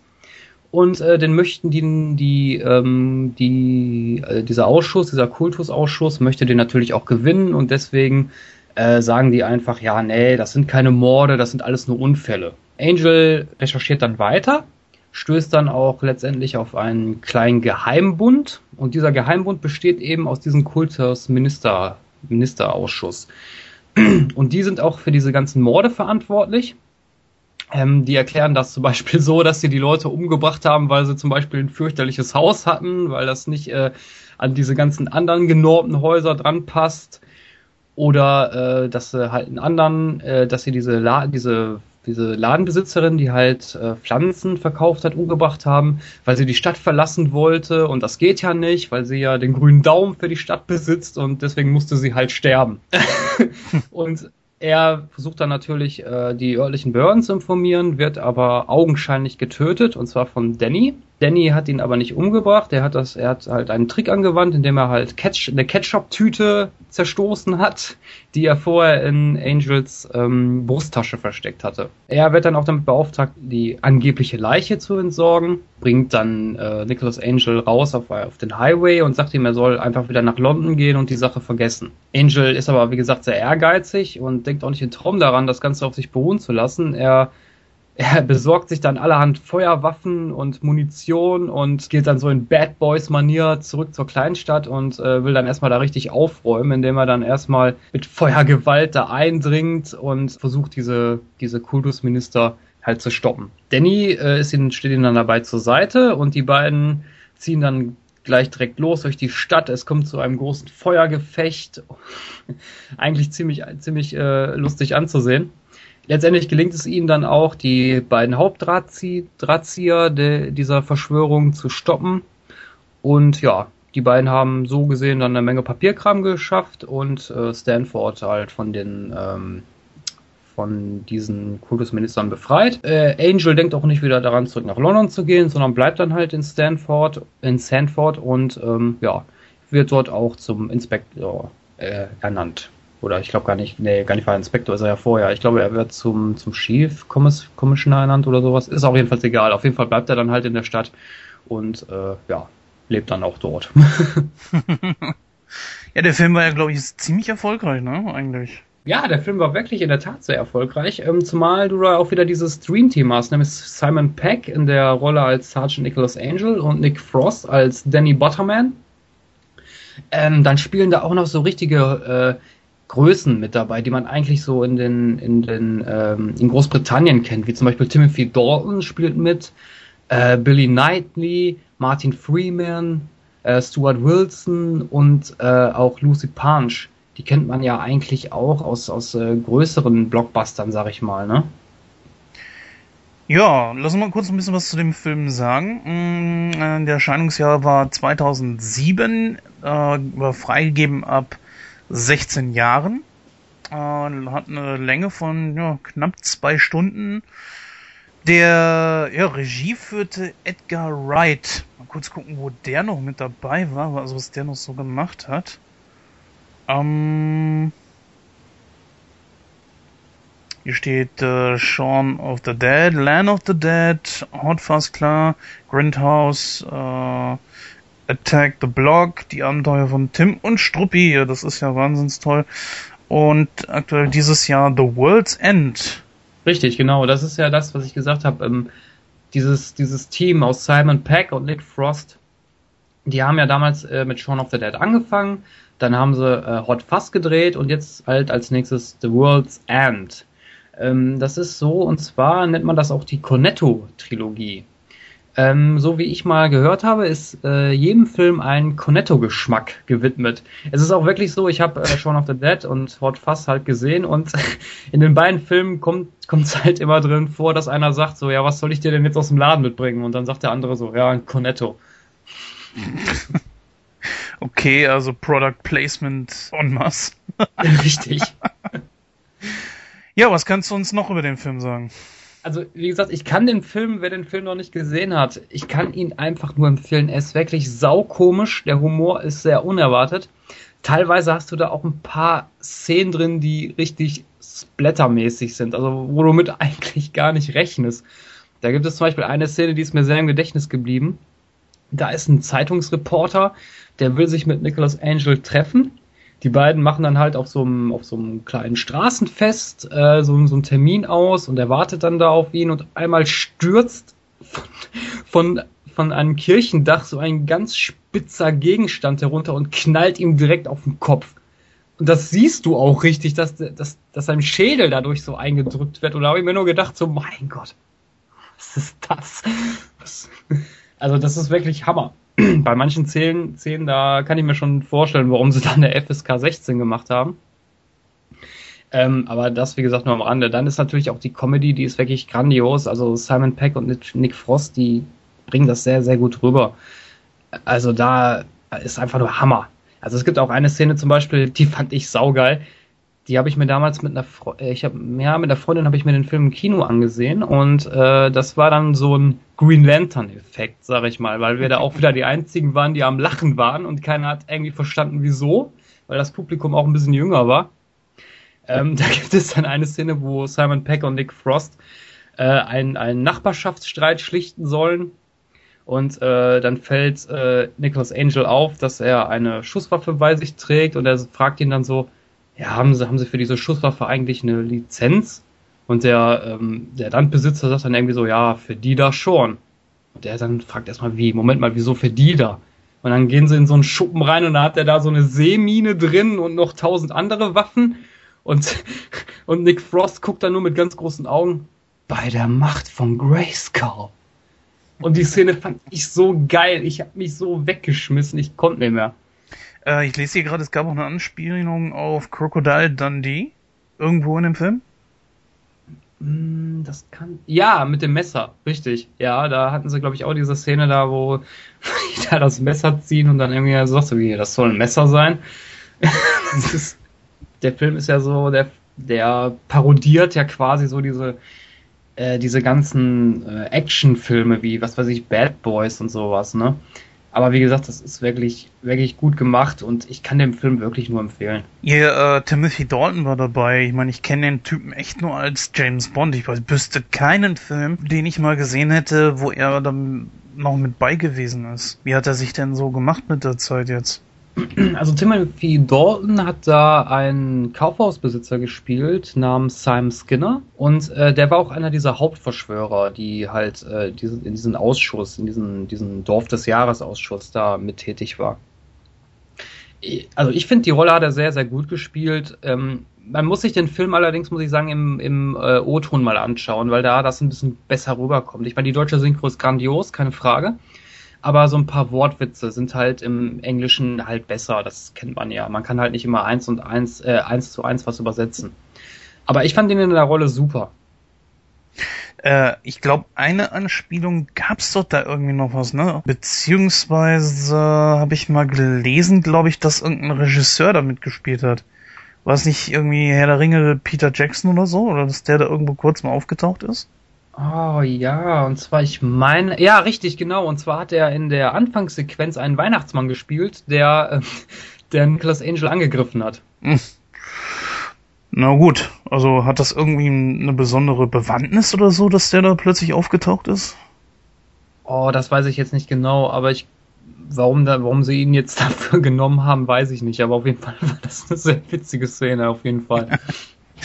Ja, was würdest du denn sagen, wie würdest du den Film bewerten? Empfehlenswert oder eher zum Weg Also ich sag mal so, wenn ich eine, eine prozentuale Bewertung machen würde, würde ich sagen, ich würde dem Film um die 90 bis 95 Prozent geben. Wow, das ist wirklich, wirklich heftig. Also das, da müsste ich mir den ja vielleicht auch mal irgendwann geben. Kann man sich den eigentlich angucken, ohne dass man die Serien gesehen hat? Oder ist das? Äh der Film baut nicht auf Shaun of the Dead Out auf. Das ist eine vollkommen andere Schiene. Also man kann sich den Film einfach so, man kann in den Film einfach so einsteigen, ohne dass da irgendwie ein großen Zusammenhang ist. Ja, Mensch, ey, 90, 95 Prozent. Das ist, äh, glaube ich, so mit einer der höchsten Wertungen, die wir bisher hier überhaupt hatten. Kann das sein? Weiß gar nicht, was habe ich nochmal für Batman gegeben? 90 Prozent, ne?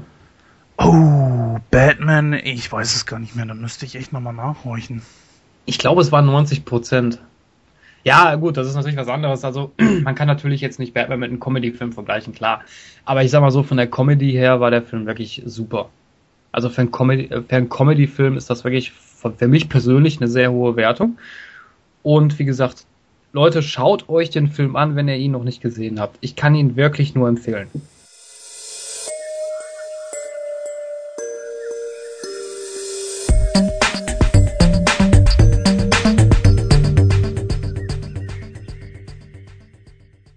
Oh, was hatten wir jetzt noch auf dem Programm?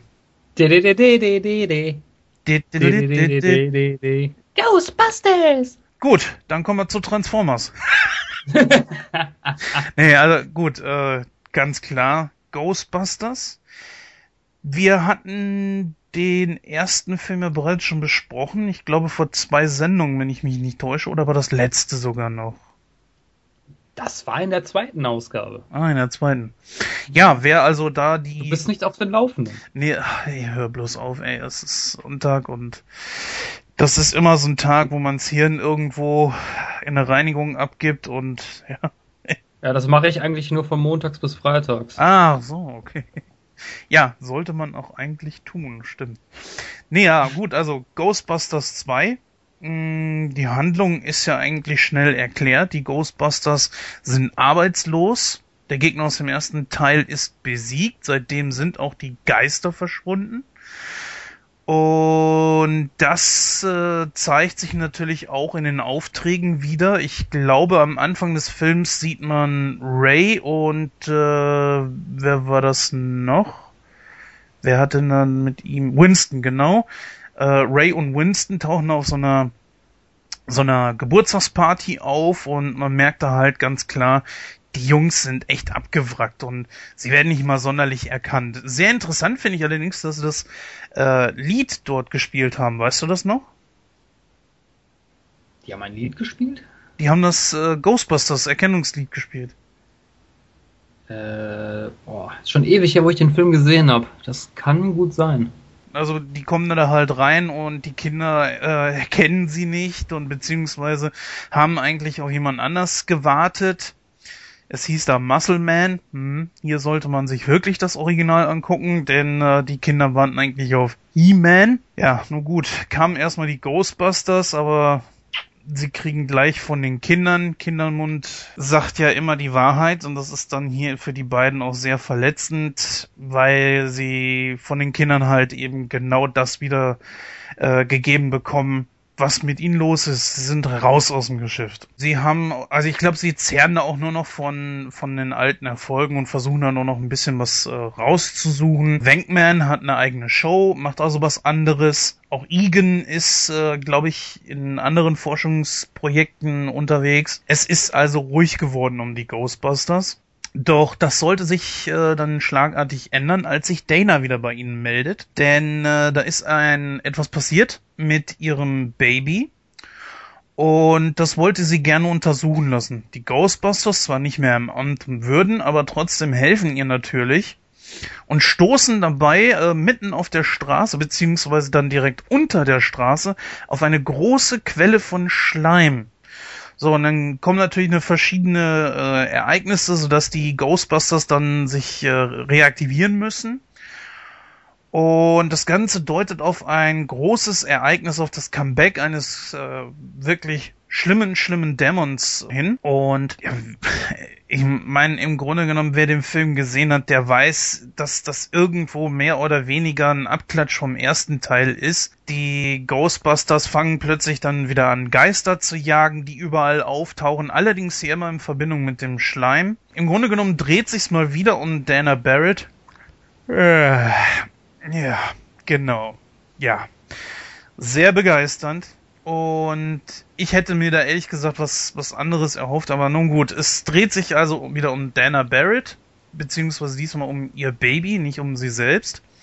Und sie gerät auch nicht unbedingt ganz zufällig in diese Geschichte, denn äh, ihr, ich sag mal, Boss, Janosch, so, so ein Museumsleiter, der es auch so ein bisschen auf sie abgesehen hat, gerät in, in, in die Fänge oder wird ein bisschen besessen von dem Geist von Vigo, der in diesem berühmt-berüchtigten Gemälde eingesperrt ist. Vigo befiehlt ihm, er will ein Kind, auf das er wieder leben kann und äh, dann Fleisch und Blut, also wieder äh, menschliche Gestalt annehmen kann.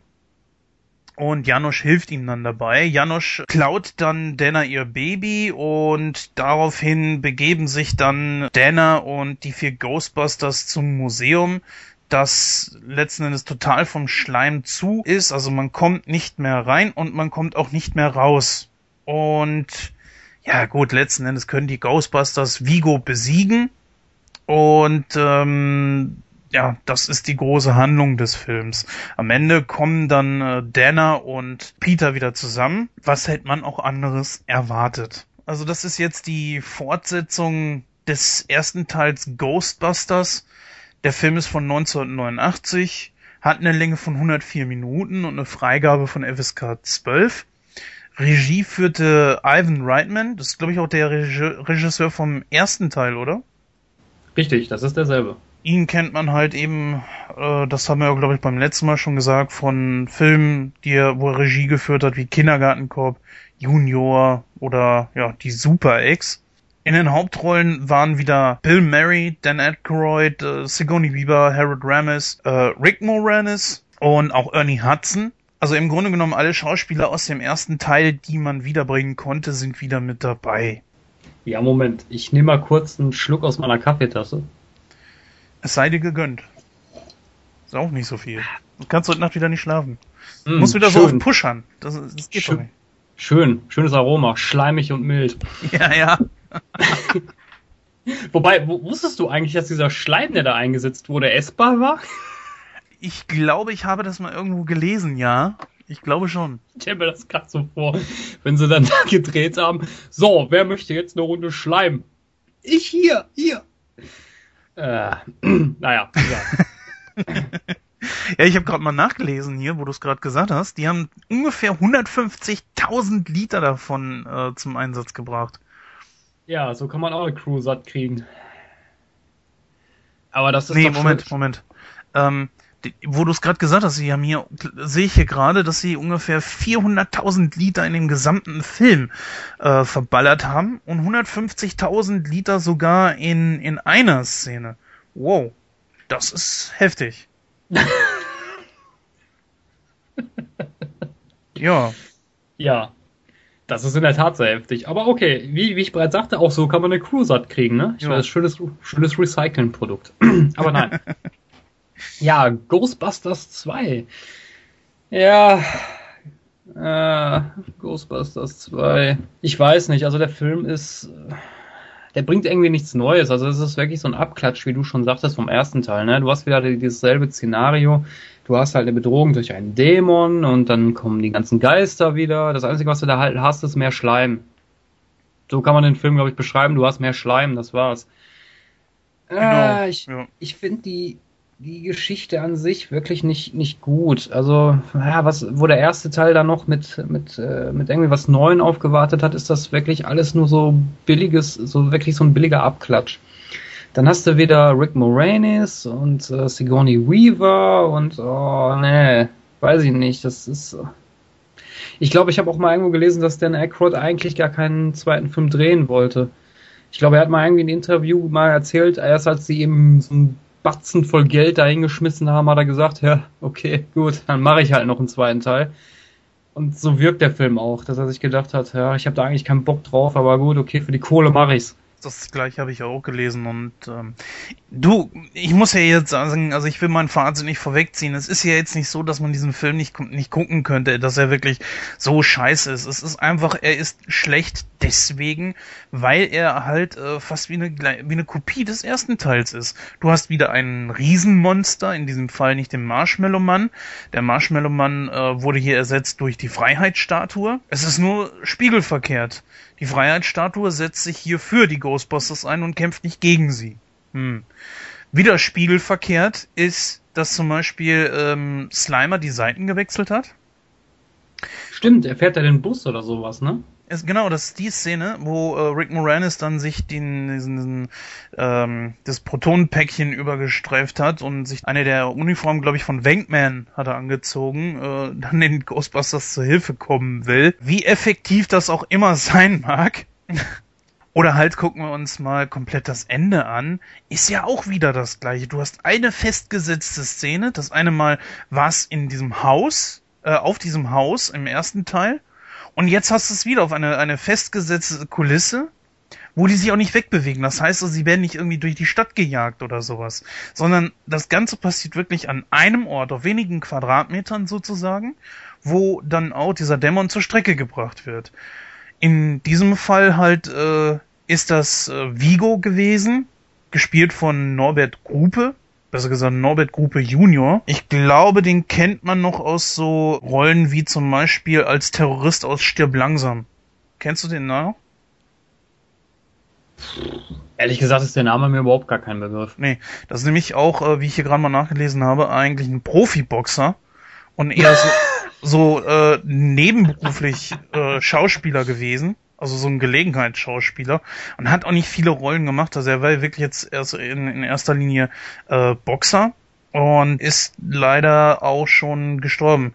Also der Mann war gerade mal 64 Jahre alt, 2004 verstorben. Ja, natürlich nicht so schön. Ich muss sagen, dass mir seine Rolle ehrlich gesagt sehr gut gefallen hat. Vigo fand ich, äh, zumindest war das gegenüber Gozer doch schon mal äh, so eine Figur, die auch ein klein bisschen Tiefgang hatte und vor allen Dingen auch mehr Gesichtsmimik. Nicht, dass Gozer schlecht war, aber Vigo hatte zumindest mehr an mir persönlich als Kind mehr Angst gemacht.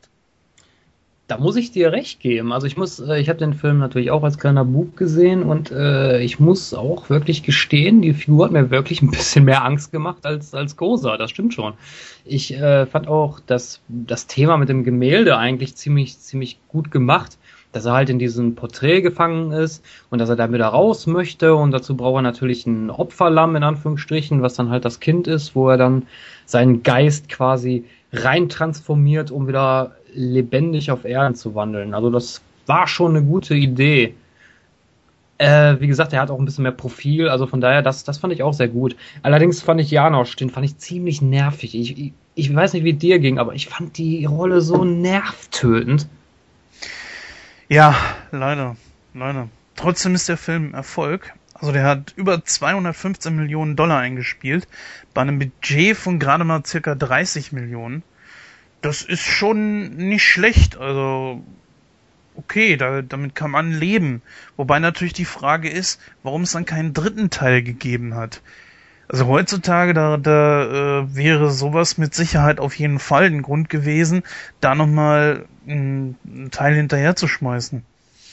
Aber ich könnte mir vorstellen, ja. dass Bill Murray da mal wieder das ziemlich ja, in der Waage war. Wollte ich, wollte ich gerade sagen, weil ich habe ja auch mal gelesen, dass äh, Bill Murray den Film eigentlich anders nennen wollte. Ich glaube irgendwas mit äh, die letzten Tage der Ghostbusters oder sowas, weil er halt äh, wirklich darauf bestehen wollte oder zeigen wollte, dass es halt keinen dritten Teil geben wird.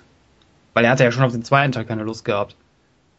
Obwohl er die, äh, die, die Serie auch mit geprägt hat, ne? Was ich mich allerdings frage ist, wo wir gerade eben bei Slimer schon mal waren, er hat ja jetzt sozusagen die Seiten gewechselt, ob das irgendwie zurückzuführen ist auf die Zeichentrickserie. Das kann gut sein. Dass das vielleicht daraus entnommen wurde und dass man dann halt gesagt hat, okay, für die Serie, weil Slimer war ja auch ein sehr beliebter Charakter, dass man halt gesagt hat, okay, der kommt bei den Fans gut an, dann packen wir den halt jetzt als, als festes ähm, Mitglied des Ensembles zusammen äh, in der ähm, Animated Series und dann kämpft er halt auf den Seiten der Ghostbusters. Obwohl er eigentlich immer nur mit äh, Rick Moranis zusammengestoßen ist. Also der hat mit den Ghostbusters ja wirklich gar nichts zu tun.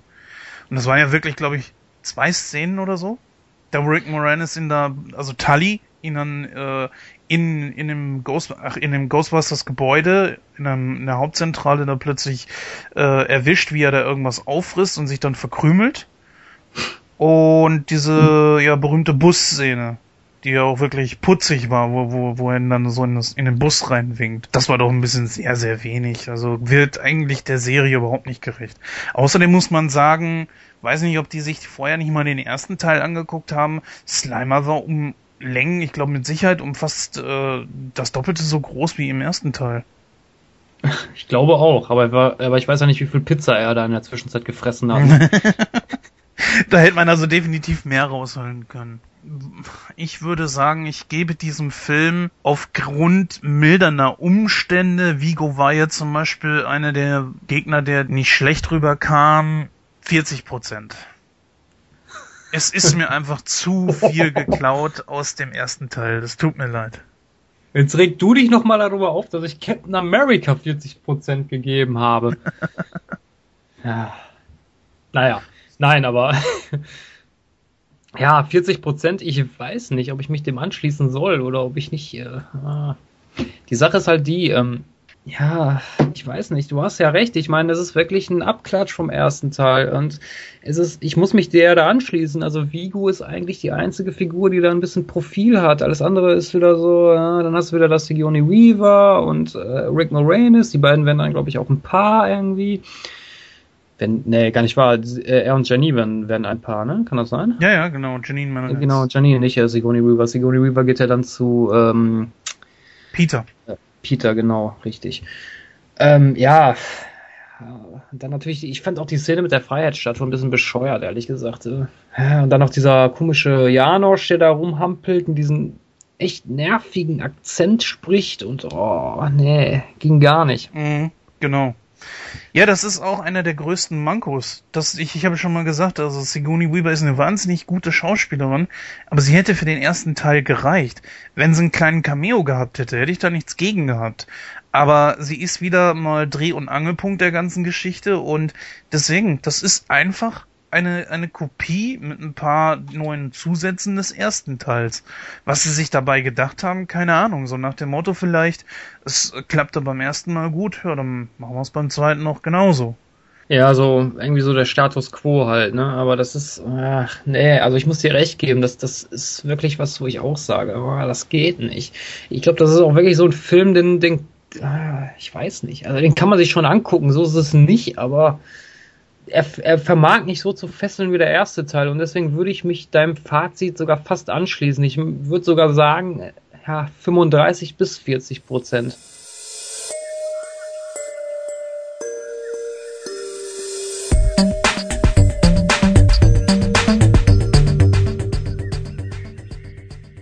Ja, was haben wir noch auf unserer Liste? Die zwei wie Pech und Schwefel. Dann lass mal hören. Was passiert denn da? Eigentlich kann man den Film ganz schnell zusammenfassen. Also es geht darum, dass zwei Freunde, Ben und Kit, nehmen an einem Rennen teil und äh, gewinnen dabei ein Strandbuggy, rot mit gelbem Häubchen. ist auch so ein Running Gag, oder? Allerdings ist nicht so ganz klar, wem der Strandbuggy denn jetzt gehört. Also müssen die beiden das irgendwie, ja, ausduellieren. Und wie macht man das am besten? Man geht in einen Park und trinkt ein Bier und isst ein Würstchen, solange bis einer platzt und aufgibt. Also gesagt, getan. Die beiden gehen also los in den Luna Park, suchen sich da eine nette Lokalität, bestellen immer ein Bier und ein Würstchen und äh, versuchen dann natürlich herauszufinden, wer dadurch den Strandbuggy gewinnt.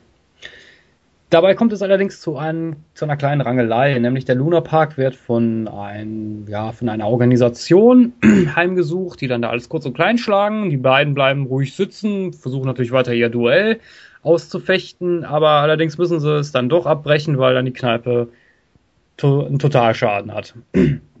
Daraufhin beschließen die beiden, sich halt eine andere nette Lokalität zu suchen, wollen mit dem Buggy gerade losfahren, aber just in diesem Augenblick fängt der Buggy Feuer und äh, ja, die beiden haben letztendlich gar kein Auto. Verursacht das, durch die, äh, Gang die Gangster natürlich, muss man sagen. Ja, natürlich, klar. Und ähm, ja, die beiden sind dann natürlich stinksauer darüber, dass diese Organisation ihren, ihren wunderschönen Buggy zerstört haben und äh, suchen dann auch den Oberboss auf und äh, verlangen natürlich einen neuen Strandbuggy. Äh, dieser ist von dieser, ja, von dieser, von diesem frechen Auftreten natürlich nicht sehr begeistert und zieht seinen ja, ich weiß gar nicht, was er ist. Ist er ein Psychiater? Ich glaube ja. Oder? Was ist dieser Kerl nochmal? Er sieht jedenfalls so aus wie Sigmund Freud. Äh, er wird einfach nur, glaube ich, der Doktor genannt. Er wird nur der Doktor genannt. Mhm. Naja, auf jeden Fall redet er dem Oberboss ein, dass er ja nicht nachgeben soll, äh, sondern äh, die beiden, wie die beiden, er bezeichnet die beiden als Kinder und er ist halt ihr, ihr Vater und äh, er soll denen nicht geben, was sie wollen soll sie letztendlich einfach nur aus dem Weg räumen. Da setzt er dann halt unter anderem einen Profikiller auf die beiden an und äh, was äh, allerdings ist, ja, wie soll man sagen, also jeder Versuch, den er unternimmt, die beiden eigentlich auszuschalten, fehlt, schlägt fehl. Ja, letztendlich kommt es dann zum großen Showdown, wo die beiden dann in die in sein Geschäft eindringen. Dort gibt es eine kleine Schlägerei und äh, letztendlich gibt der Oberboss dann doch nach und äh, kauft den beiden sogar zwei Strandbuggies. Dementsprechend sind natürlich beide richtig happy, weil sie nun kein Duell mehr austragen müssen. Allerdings fahren sie dann ja, ein bisschen unvorsichtig, ko koalidieren zusammen und einer der Buggies fängt Feuer, so dass nur noch ein Strandbuggy übrig ist. Tja, was macht man dann also, wenn nur noch einer übrig ist? Richtig, man sucht sich eine nette Lokalität, trinkt immer ein Bierchen und isst ein Würstchen, solange bis einer platzt. Ja, das ist natürlich absolut klasse. Einfach super. Ein Klassiker von den beiden. Äh, ja gut, rattern wir mal eben kurz ein paar die Infos hier runter. Hm, ist natürlich äh, ein italienischer Film. Erscheinungsjahr ist das Jahr 1974 gewesen. Die Länge geht ungefähr anderthalb Stunden. Regie führte ein gewisser Herr Marcello Fondato. Der deutsche Titel ist zwei wie Pech und Schwefel. Der Originaltitel ist, oh Mann, jetzt wird mich jeder äh, Italiener hauen. Altrimenti ci arrabbiamo. Ja, das war jetzt natürlich mit Sicherheit total falsch vorgelesen. Es heißt übersetzt, sonst werden wir wütend. ich glaube aber, dieser Titel wäre genauso gut gewesen. Er ist also zumindest sehr genrepassend für die beiden. Ja, in der Hauptrolle Terence Hill als Kid und Bud Spencer. Ja, der einzige Schauspieler, den man so mit Sicherheit noch kennt, beziehungsweise erwähnenswert ist, ist Donald Pleasance, der den Doktor gespielt hat. Übrigens, ich habe mal nachgeguckt, er spielte einen Psychologen. So haben wir das dann auch nochmal nachgereicht. Sonst gibt's wieder böse Beschwerdebriefe. Ja, Donald Pleasance, muss man sagen, wo er mitgespielt hat?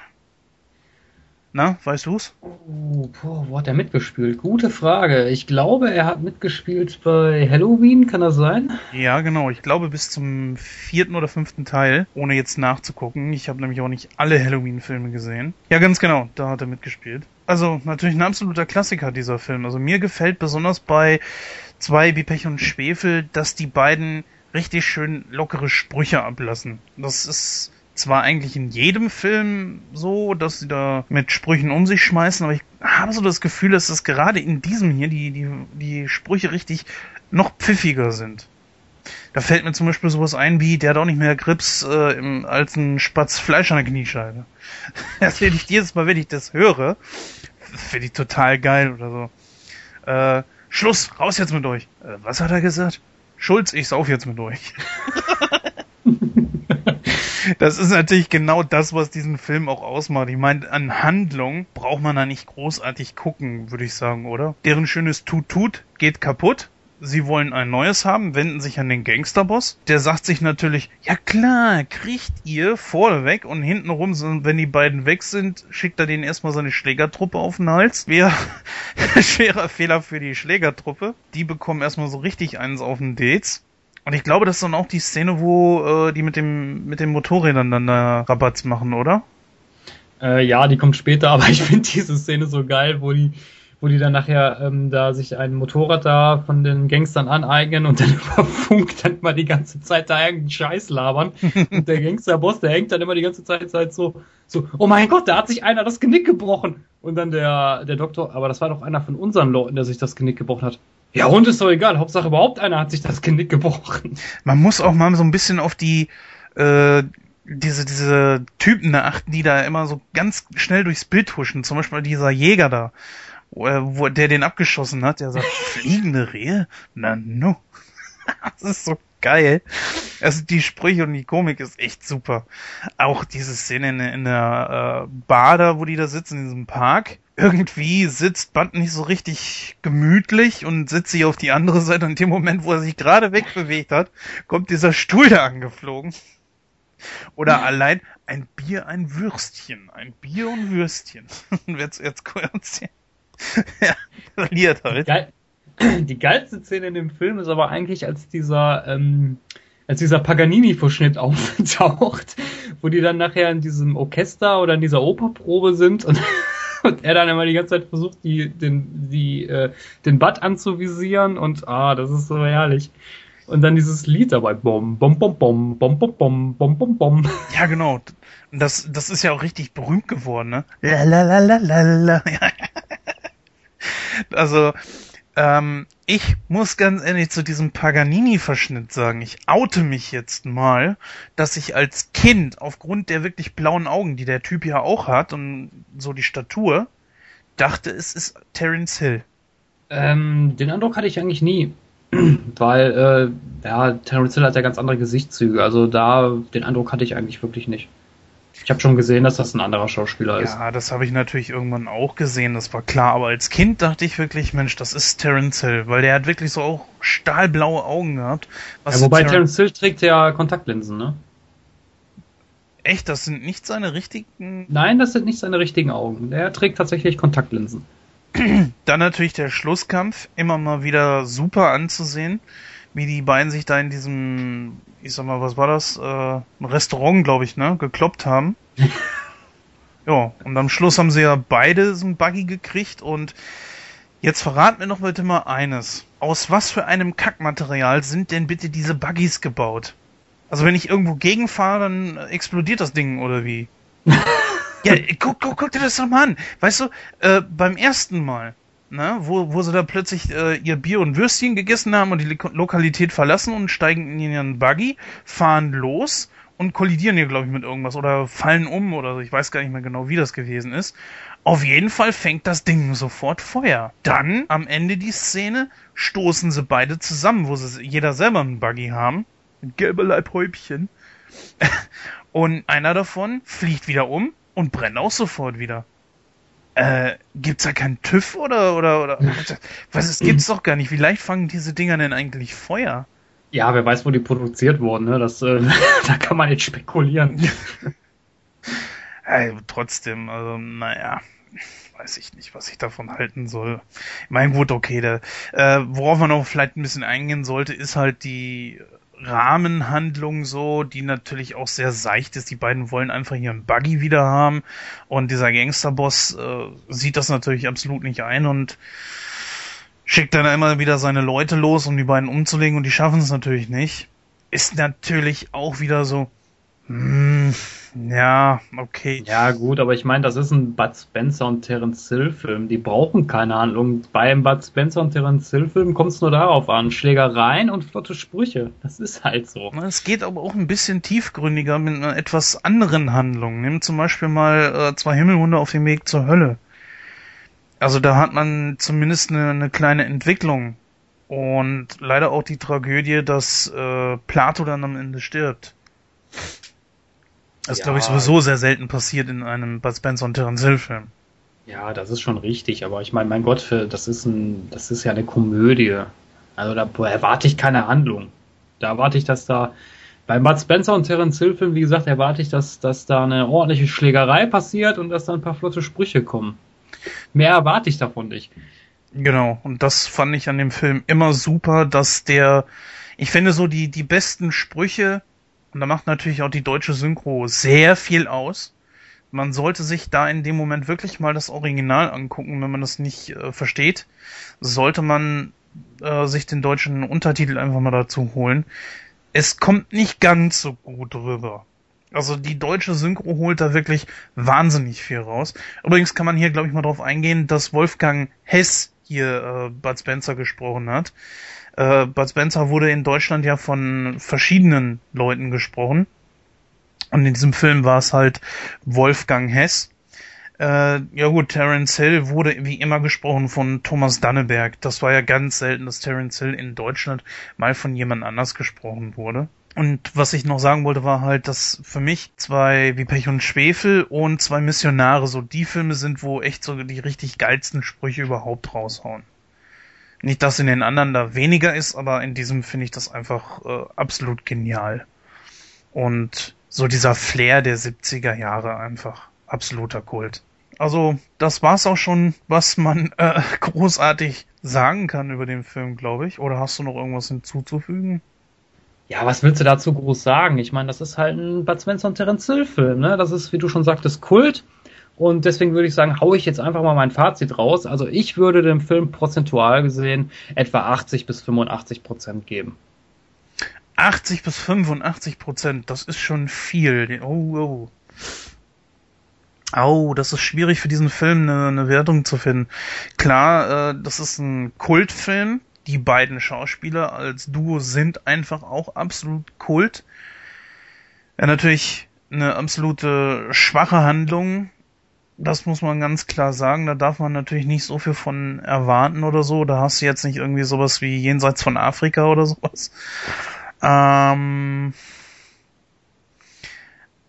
das ist ganz, ganz schwer. Also es gibt sehr viele gute Bud Spencer und Terence Hill Filme. Ich würde jetzt einfach mal sagen, ich gebe diesem Film 70 Prozent aber auch nur aus dem Grund heraus, dass, na gut, die Handlung ist jetzt nicht der absolute Oberburner. Da gibt's bessere, muss ich ganz ehrlich sagen. Deswegen sage ich jetzt einfach 70 beziehungsweise 75 Prozent. Der Spaßfaktor ist bei dem Film natürlich unglaublich groß. Er hat die richtige Länge und natürlich auch die richtig original gute Besetzung. Top.